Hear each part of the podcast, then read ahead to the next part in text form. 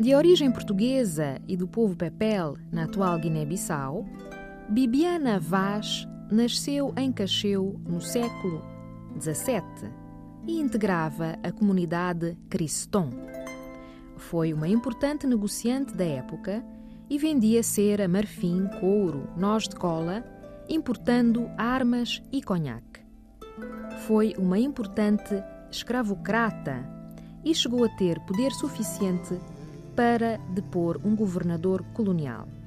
Bibiana Vaz faleceu em 1694.